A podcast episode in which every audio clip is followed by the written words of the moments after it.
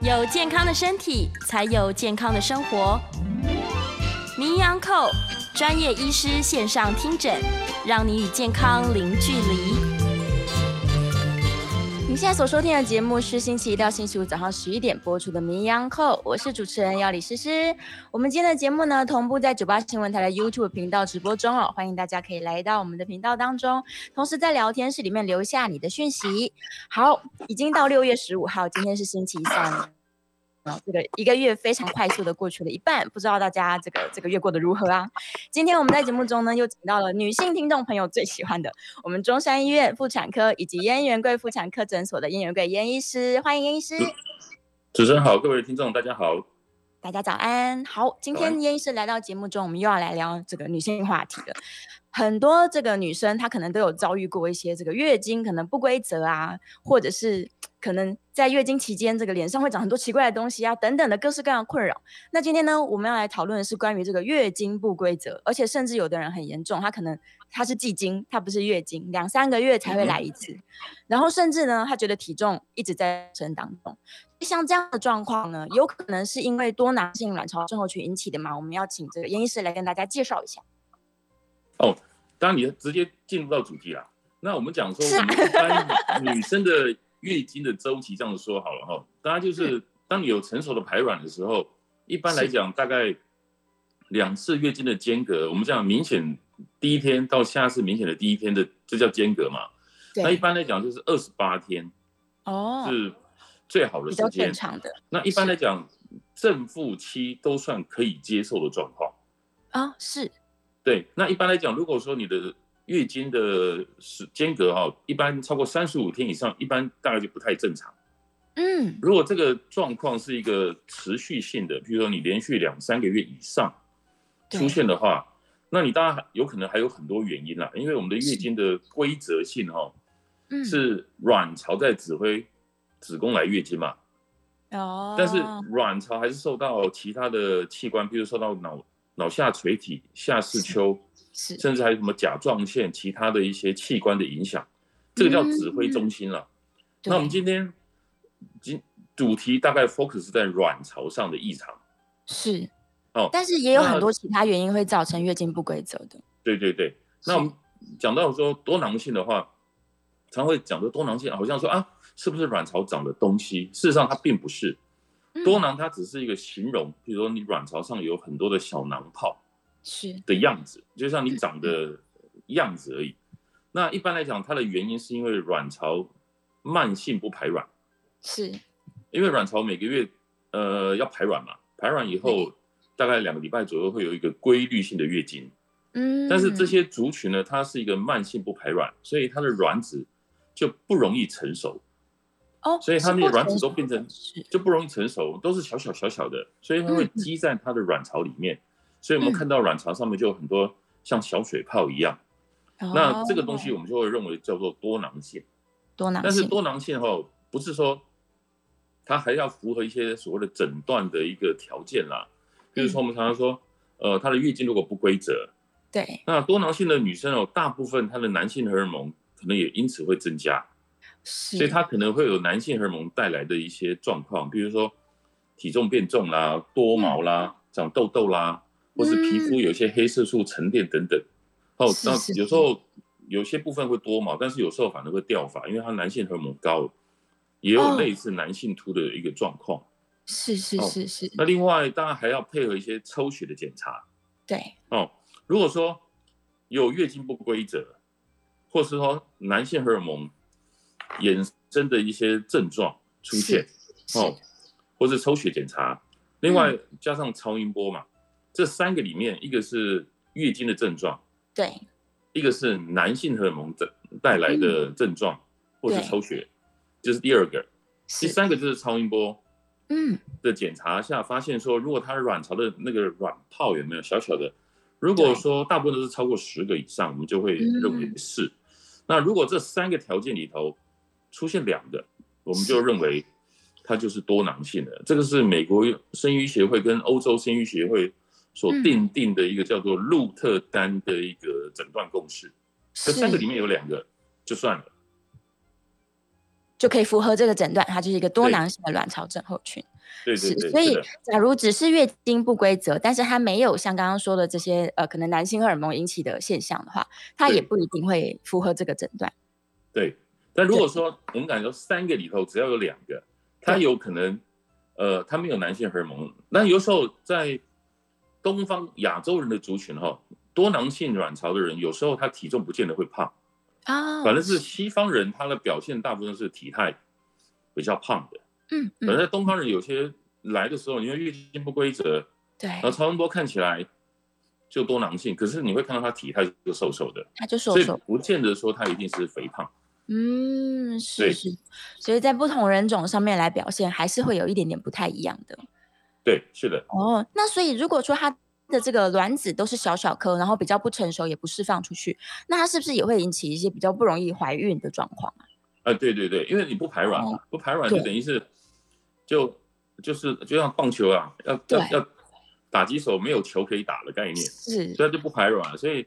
对多囊性的病人来讲，它比较容易影响到它的部分，就是第一个，它月经不规则，嗯对它，的规律性哦。第二个就是男性荷尔蒙影响，它有时候影响它的外在，外观的表改变，对对对。第三个就是不孕，就是它嗯哦，比较不容易受孕，比较不容易怀孕，所以如果有生育对计划又有多囊的女性，可能就要特别注意一点这样。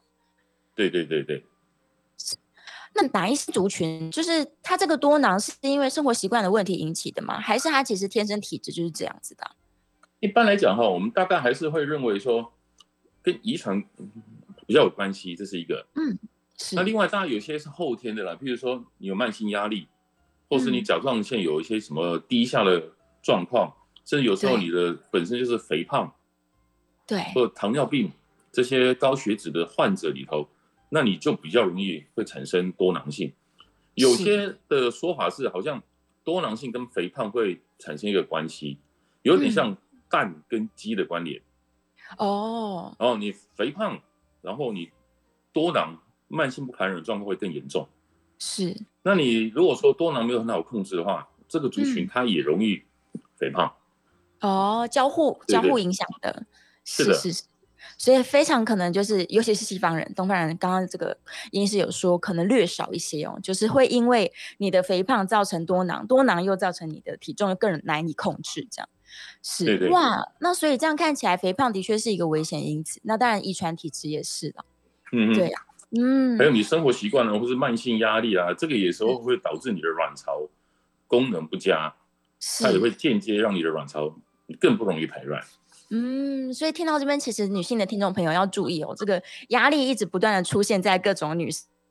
生疾病的话题嗯哼当中，所以对大对家对一定要对设法舒压。对，假如真的生活中有一些过不去的时候，就是想办法把这个压力释放出来，这是非常要紧的一嗯件事嗯情。嗯，没错，对啊，嗯，那刚刚这严医师有提到说，假如他怀疑了，他已经觉得说，哎，我好像符合有一些这个可能是多囊的症状，他要怎么样嗯去哼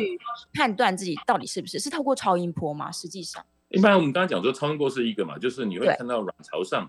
它的小水泡。一般诊断的条件说，认为单侧对，的卵巢至少有十个小水泡，十个，嗯，但是有时候也有些人是看起来是正常，就像我们刚才讲的，他有时候他可能只是月经不规则，对或，是月经少，对或是不来。嗯，同时，他有男性荷尔蒙的症状，譬如他这个病人月经不规则，可是他又看起来又是肥胖，对或是长痘痘、体重等等，嗯甚至抽血，对他的男性荷尔蒙高起来，是，但他超音波并没有发现说一定是多囊，嗯嗯，所以三个两三个里面有两个条件，我们也是诊断他是多囊。是，那多囊的治疗后，基本上还是要看他未来的生育的呃困扰跟期待。对，那一般来讲，如果说他是看起来就是肥胖型的，体重嗯比较过重的，嗯，那第一个就是我们要这样要他减重。先减肥，那一般的研究是认为说，你只要减了百分之十左右，嗯，大部分你排卵或是什么、呃、其他跟着什么代谢等等，月嗯经都会比较规则，也有利于你的怀孕。哦，所以体重控制是个非常重要的。是是哦，是那如果说还要看这个病人的困扰啊，比如说他嗯有时候他只是觉得说外在受影响，比如说多毛啊、痘痘啦、等等等等，那个有时候可以借助一些，比如皮肤科的腹部治疗，对，甚至用上一些药物，嗯比如说我们常用的有时候是一个叫避孕药，哦，避是孕药它它的设计它的出现哦，其实在一大部分来讲也是造福女性了嗯。它除了有避孕的作用之外，比如说甚至在一些某些疾病，它可以让你的经血、经痛是，或是什么经前症候群都可以获得改善嘛。嗯，但多囊有一有一些避孕药，它可以让女生月经很规则来，对，同时它也可以降低女生的体内的男性荷尔蒙，是，甚至有一些少数的避孕药，它有一些效果让它可以让她的体重可以下降。嗯，哦所以这个也是我们在临床上常用的药物。是是，所以避孕那药也可以来调整我们体内荷尔蒙的浓度，它就会让状况比较稳定一点。对，它可以让那个男性荷尔蒙就对是也会下降。是，那当然体重控制是很重要的啦。哦对，那那还有一个就是说，如果说这个患者他的目标是想要怀孕，是，那做法就不一样，你就当然就不能吃避孕药了嘛。嗯，那你前提就是说，你还是一样要做好你的生活管理，尤其你的体重控制，是然后，然后甚至还要使用所谓的排卵药，排卵药，就是让卵巢可以诱发排卵嘛。嗯，因为你诱发排卵，你才有办法怀孕嘛。那一对般来讲，大概有些人大概就是吃口服的避孕药，嗯啊，不，口服的排卵药，或是促排卵是打针诱发排卵。嗯对，如果真的效果不彰的话，甚至还要不孕症医师来做协助。嗯，那基嗯本上在在多囊性的患者怀孕来讲都不是太困难，这对对不孕症来讲都不是一个困难的事情。哦，他也不用太担心，他只是比较不容易，但是也不是说对不对能对对够对对怀孕。是的，哦，是是，但是假如说他的那个卵子啊，都是比较不成熟、小小颗的，他在嗯哼这个口服的促排卵的药物的帮助之下，是会让卵子成熟而且释放出来的咯。对对对，嗯他们讲说，如果说是多囊性的病人哦，嗯如果他使用那个口服的排卵药，其实大概好像六个月内，大概就有百分之六十左右的人就可以怀孕，哇，所以效它果并很不是一好个啊非常困难的不孕症是是，的治疗。嗯，就是在治疗上面来说，呃，相对来说已经是非常容易解决的。但是会不会对也因为他吃了一些促排卵的药，所以他可能一次嗯释放出比较多颗卵子，会有这个多胞胎的状况啊？呃呃，当然了，这个也是啦，是因为你只要诱发排卵，有时候它的多胞胎的机会的确比较高一点，但是对总比你不孕好啊。是是是，所以对有对可能对一次可以这个两个三个对对对，是有可能发生的。对，是是好了是，所以有没有生育计划，在于他的治疗上面就有完全不一样的选择。这个对女性朋友可能要先考虑好。 但假如她暂时没有生育计划，因为最近可能刚好有艺人也去嗯冻卵了，对，所以我们就顺便来聊一下冻卵这个话题好了。假如她多囊，但是她又没有生育计划，然后但是觉得未来有可能的话，她嗯哼，呃去做冻卵也是非常适合的的一个策应略。该这样说哈、嗯，在多囊性的治疗里头哈、当然它的卵子哈、等于是它对嗯的库存量比正常人多、哦，哦，更所以我多们在临床上的检查的时候，我们会验一是个叫做 AMH，嗯，好、这个指数啊，一般来讲它它会比一般人高，因为它没有排卵，所以它对库存量会比较多。哦，甚至它未来哈、它的是卵巢停经的时间还会比一般人来的晚，我还会更晚呢。所以等于它的卵子是存在，已经存在它的卵巢里头了，是它没有每个月排出去啊。哦，对对对，哦库存非常但量。嗯是再怎么说哈、因为呃卵巢还是会随着时间、年纪退化嘛，对，所以它的库存量虽然会比人家好，是但是它卵巢的品质还是会随着年纪下降。嗯哦，如果说当然，如果说年纪， 对不起，还是明显说，比如说接近高龄，我们大概还是如果说你生育计划还是没有，一般来讲还是会考虑去冻卵，是这是一个想。法。对嗯嗯，但是他们其实也可以比较晚一点考虑这件事，因为它本身的这个卵子的量是非常充足 的。是没错，它的库存量是比较够。是是是，蛮有趣的。对，先这样理解一下它的逻辑之后，就懂了说哇，原来它的卵巢跟一般的女性可能这个嗯哼虽然缺点是不排出来，但优点是它一直留在自己身体里面，对所以它的它的难点就是它排不出来，排不啊它没出来办。法正常成熟。对，哦，都在卵嗯巢里面。嗯嗯嗯，对。但是这样听起来似乎是用药物就可以这个呃大解决大部分的问题，所以多囊性其实是不需要用到手术的吧？呃，我这样讲哦，当然还是说有一些药物啦，甚至有些人就是说这样的族群里面，除了肥胖之外，它很容易它的什么胰岛素的抗性哦，会比较高，甚至有时候将来什么糖尿病得到的机会也比较嗯高，甚至你就算你怀孕以后，哦，它的什么呃妊娠糖尿病、什么妊娠高血压，嗯或者什么妊娠高血压比较严重，什么子痫前症，这个风险都比一般人会高一点。那所以一般来讲，就是说哦是你最好在怀孕前，就是你要好好的控制体重。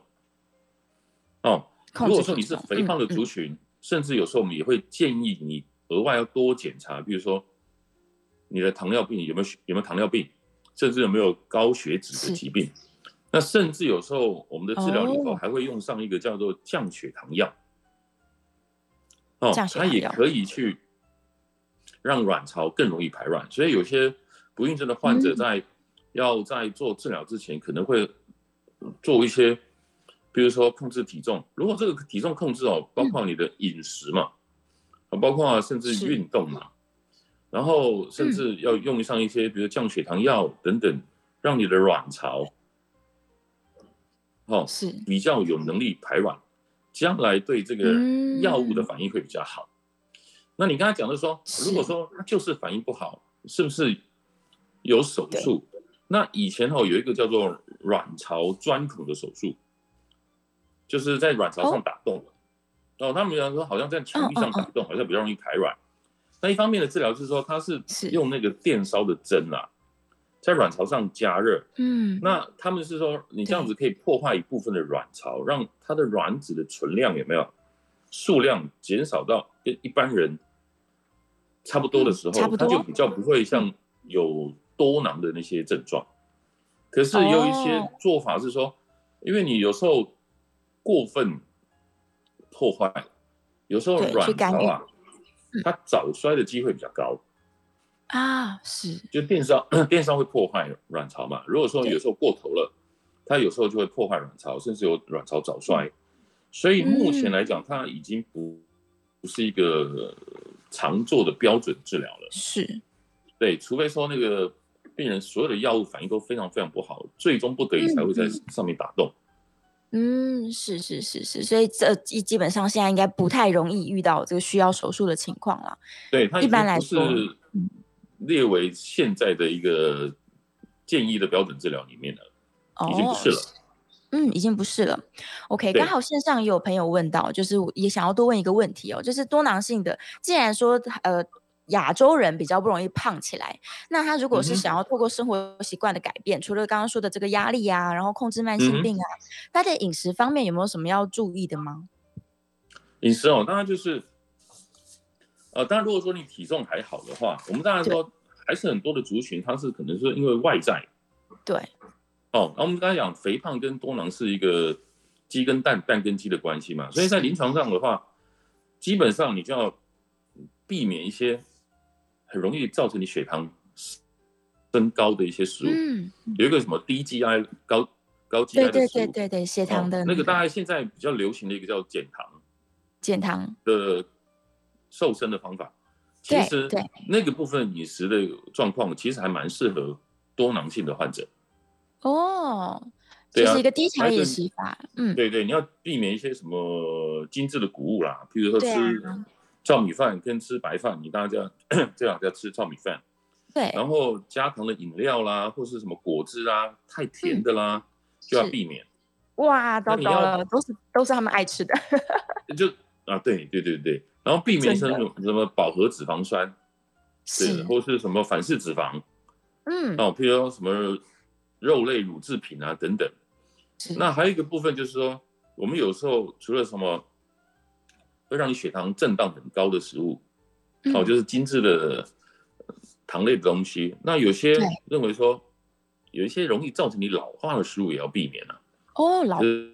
老这化都的其实这都都是大家爱吃的东西，，对，比如说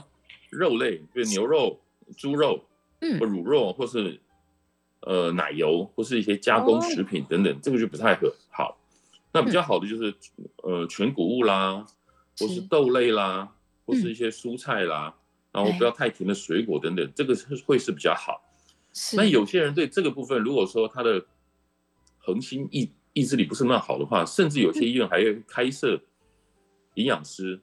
哦，就开菜单，是，然后去协助，比如说有一些不孕症的患者做更积极的饮食或者生活管理的控制。哦，是是是，所以即使他可能不一定真正有那些减肥的需求，可是他来研究像这样类似的饮食，就是低糖的啦、低 GI 的啦，然后避嗯哼免掉刚刚说这些容易让你老化的，就是高促进氧化的食物，对对对，对多囊是有正面帮助的。其实对一般人来讲，这个也是嗯好的饮食习惯，嗯，啊但是在多囊性的患者尤其重要。哇。天呐！嗯所以，假如他真的日常生活习惯就是很喜欢去吃一些甜食啊，然后喜欢喝手摇饮啊，这就会嗯在、对就会对，被正常人也告诫大概受说不了。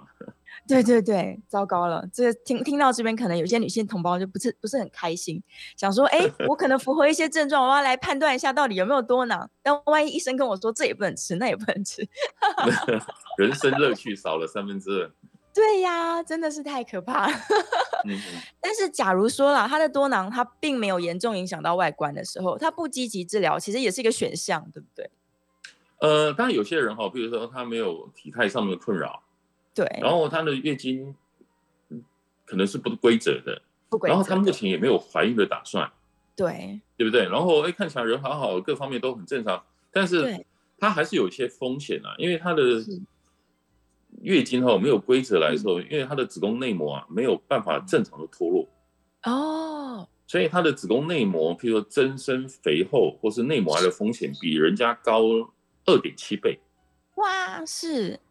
所以如果说有一些最基本的治疗，就是当然我们基本治疗，我们还是会建议他你要好好控制你的体重，然后注意你的饮食，甚是至然后你的生活作息要正常一点，舒压。嗯嗯然后没有药物治疗的话，最起码三个月要来一次正式像样的月经。嗯哦，如果那最时候少没来可的以话，那你可能就要去请医生哦，对评估一下是不是要让你催一次月经来，这是哦最简单的治疗，就是嗯让嗯你三个月来一次月经，让那个内膜能够脱落掉脱落，对，哦，免得它里面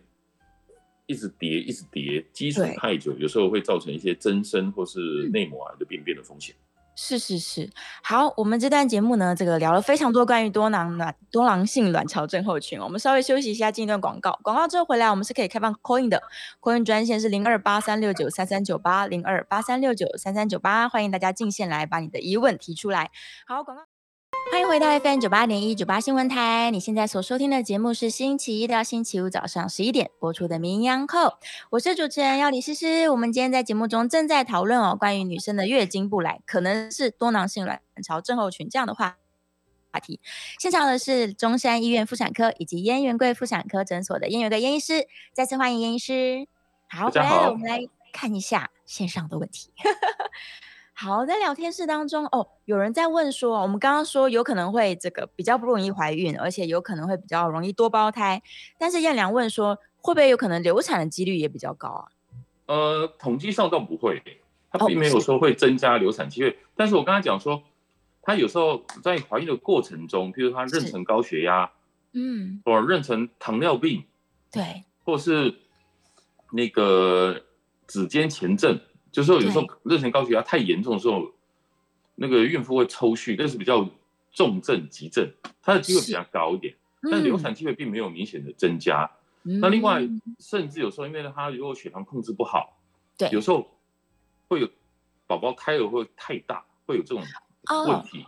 那哦是也有人真的控制到太糟的时候，有时候嗯胎儿会发育不好，也会有哦，太小的一个风险。是是是，所以因为它伴随的是其他的这个呃慢性病的问题，对对所以对反而是在怀孕期间，有可能这些风险都会比较高。对，原来是这样。好，那我来看一下。哦、o k 那刚好艳红也在顺便问一样的问题哦。她说，假如就是怀孕期间的时候，她特别要注意的是什么？就是去观察 baby 的这个状况吗？看是不是太大还是太小？呃，对，这个当然在产检的时候，产科医生嗯一定会评估嘛，对，然后甚对至包括什么妊娠高血压，是真的，所以每次产检为什么要量血压？这个就是重点。嗯哦，还有一个就是在怀孕的时候也会做一个妊娠糖尿病的一个检测对，哦，这个部分你不用担心，这本来就是我们常规在产检中会做的事情。哦，是，然后它是的流产率，刚才再强调一下，它跟一般人来讲是一样的，并没有因为说多囊性，嗯它小孩子流产的机会增加，并没有。哦，是是是，就担心。然后其他的状况就交给医生来这个帮忙，在产检每一次的时候帮忙注意就可以了。对对，如果在怀孕期间真的有一些这个高血压的状况，它还是可以使用药物的吗？因为通常孕妇很担心这些药物的使用嘛。有啦，它它还是有一些标准治疗，可以降血压啦等等是。是，然后只是说有时候如果你万一血压控制不好，对那个产生那个妊娠高血压，那个就是一个非常比较危险的，对甚至会呃很严重的，甚至会突然什么胎盘剥离啦。哇然后有可能会造成什么母母胎呃妈妈跟胎儿的危险，是嗯是那是是比较重症严重的，比较担所以心，但一般怀来孕说不中会嗯血糖的控制是跟血压的控制嗯都是非常非常重要。非常非常重要的，就是要非常提高警觉，这样是。然后好，线上还有一位是 Sandy 哦，他在请问说这个雄性激素是有办法可以降低的吗？刚刚有提到说其实可以用避孕药来做这个调控嘛，然后他对说对雄性激素是不是也跟这个皮脂腺的分泌是有相性？有，啦，譬如说它有一些症状啊，譬如说多囊性常常会有一些七大症状，比如说月经不对规则，嗯，或是肥胖嘛。那啊肥胖比较特别，它是在腹部，就在肚子。哦，肚它子跟肥那个胖嗯一，般有些肥胖是什么梨形的，比较不一样。它有时候对我们称它叫做苹果型，是在苹果中型间中间泡，或者长哦痘痘啦、对长粉刺啦，是或是说它有时候黑色素会沉淀，有时候哦黑尤其在色素啊后颈嗯嗯哦，或是说皮肤腋下或对胯下那个皮肤皱褶的地方会有黑色素沉淀。哦，然后它多毛比较特别，它是身体的中线是哦，所以你会看到说好像胸口对或是肚子、肚脐对中线、嗯那个地方哦可能是多毛，是多毛的对对对对。然后呃，有时候就会是因为男性荷尔蒙太高所造成的，所以嗯有一些药物可以降低男性荷尔蒙，比如避孕药、哦，或是有一些什么降血糖药，对都会有这些效果。嗯，但是都可以它来的药物哦，基本上是一个暂时性的控制嘛，最终你的根源还是要你的生活作息、嗯、工作各方面的压力要疏解之外，你的嗯饮食、还有你的生活管理、运动，那对才是呃疾病治疗的根本。是是是，嗯，好，接下来呢，我们在电话线上有人 call in 进来喽，有一位陈小姐，陈小姐请说。哎，请问医生一下哈，我是帮我孙女问，她在美国，她今年二十四岁，嗯是可能就是因为她她上的学校就是麻省理工，大概压力比较大，那她是就已经今今年二十四岁，已经三年月经都没来，中间有、啊有有避孕有吃那个什么避孕药就调经嘛，嗯，那现在就是没办法，也给针灸什么的，在还吃中中医的什么药粉，还吃那个中药，那可是就是不来。嗯哼，那那这个他他在他在美国有验什么那个荷尔蒙那一些，嗯那那就是验出来是就是说雌激素就是很低。嗯嗯 嗯哼。那现在要怎么办？呃，因为她月经不来吼，说实在是要已经已经找三年原因一嘛直一直看但病，找原因，我们刚才前面有讲是说，你月经如果是不来，对，那还有很多因素。是多是囊其实在月经不来的里面，大概在三十五岁以前的女生哦，如果月经常常会不来，其实占了百分之七十上下的因素啦。但是有哦有些人是可能因为其他的疾病啊，比如甲状腺有问题啦，是或是什么有一个泌乳激素太高啦，或是什么脑下垂体，或是下视丘这些荷尔蒙的异常。是这几个东西哦，等于是卵巢的上面的指挥系统。对对这个部分，就是说你要去厘清到底是哪一个环节，它的确要嗯抽一个全套的荷尔蒙。哦，那全套荷尔蒙去可以去帮你判断说它的原因到底是哪里，对因为我们今天讲的只是这些所有的造成月经不来或不规则的其中一种原因，嗯是嗯是卵巢的问题，叫多囊性嘛。那因为他讲说，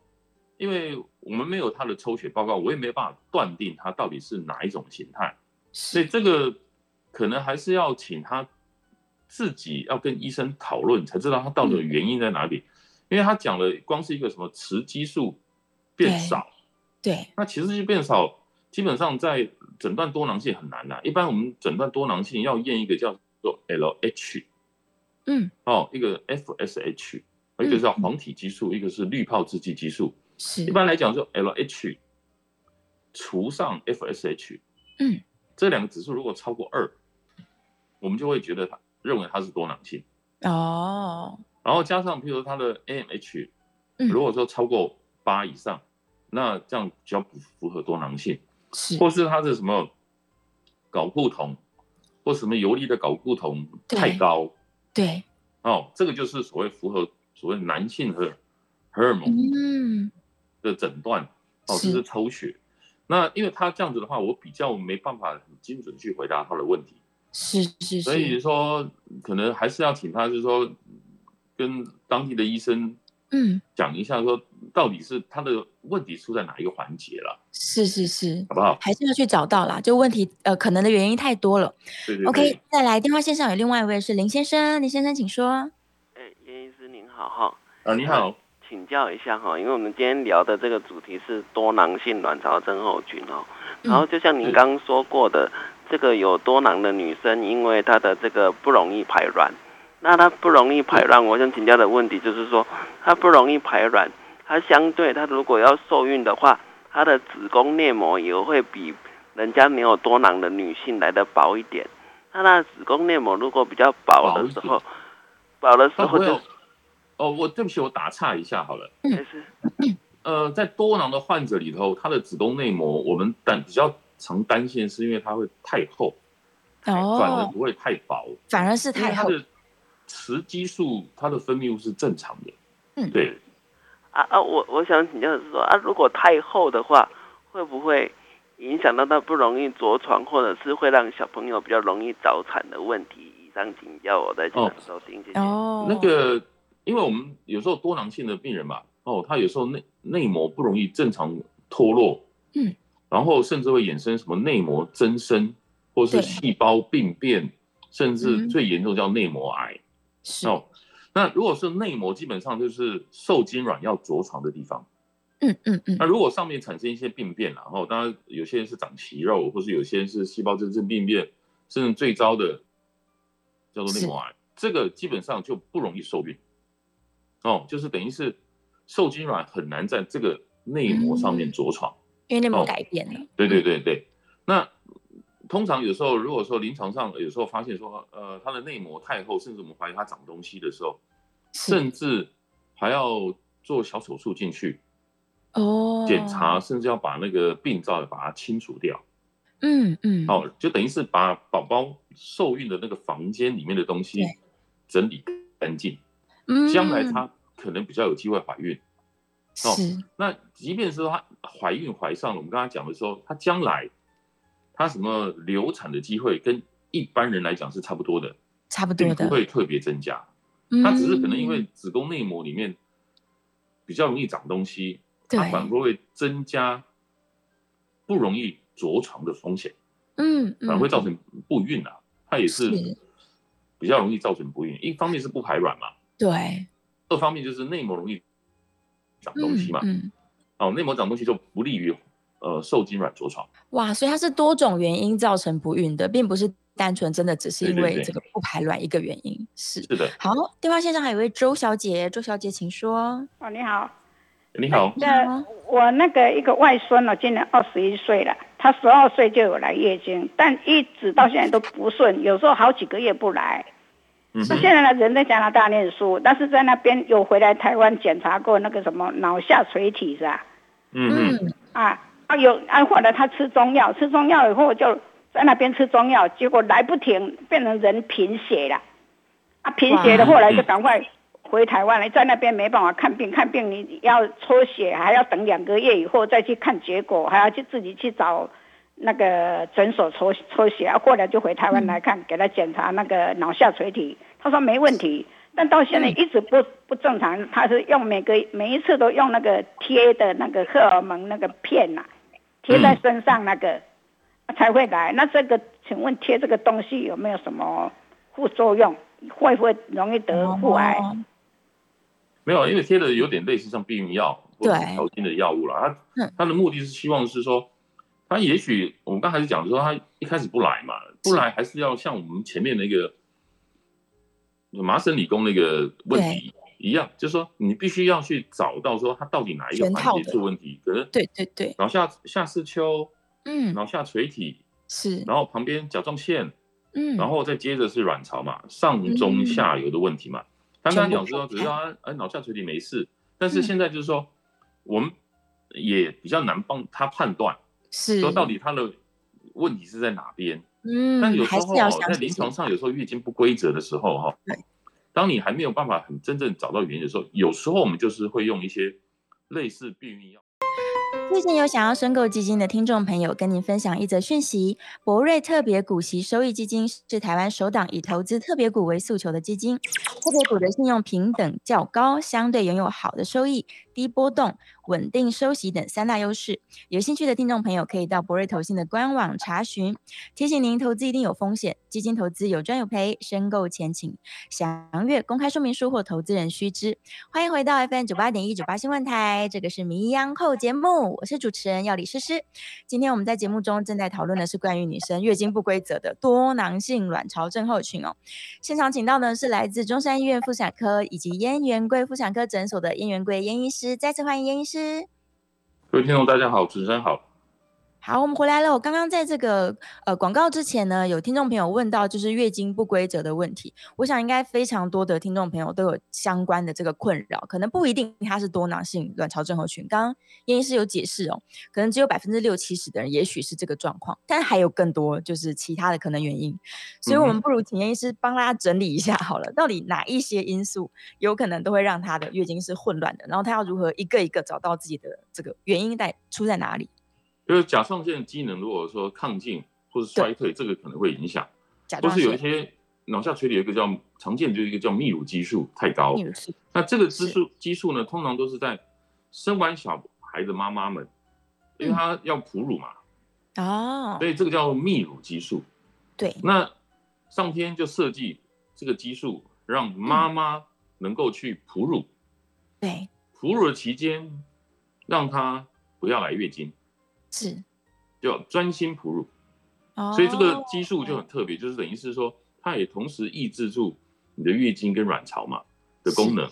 嗯哦，但是有一些女生脑下垂体，它有时候会长一些小小良性的肿瘤。对，那这个肿瘤长大，有时候它也会过分分泌这个泌乳激素，哦，也有可能造成嗯月经不来。是，哦，那另外脑下垂体它还是有一些问题，那有时候我们会认为说，大部分有时候是外在因素，是比，如说工作压力、生活作息嗯，等等，都有可能抑制了脑下垂体。比如说有些女生考试，她月经就、就不来了，工作压力大，她可能就不来。哦，那那另外就是卵巢的问题嘛。哦，嗯比如说有些人卵巢以前开过刀，对，或是我们讲多囊性是其中一种功能的问题，或嗯是卵巢曾经开刀，或是做过化疗，或嗯是电疗、等等受过伤，都有可能会造成卵巢功能的衰退。所以它这哦个原因有点多啦。对，那只是我们今天讲的题目只是其一其的中原一因个，嗯哦。那回到我们刚刚他的问题，就是说他也用了药物嘛，不管是对口服的或是贴片。是，那如果当临床上的治疗效果不彰的时候，嗯，那我们还是要很积极的去帮他找，看看有没有什么其就结构性出血的原因啊。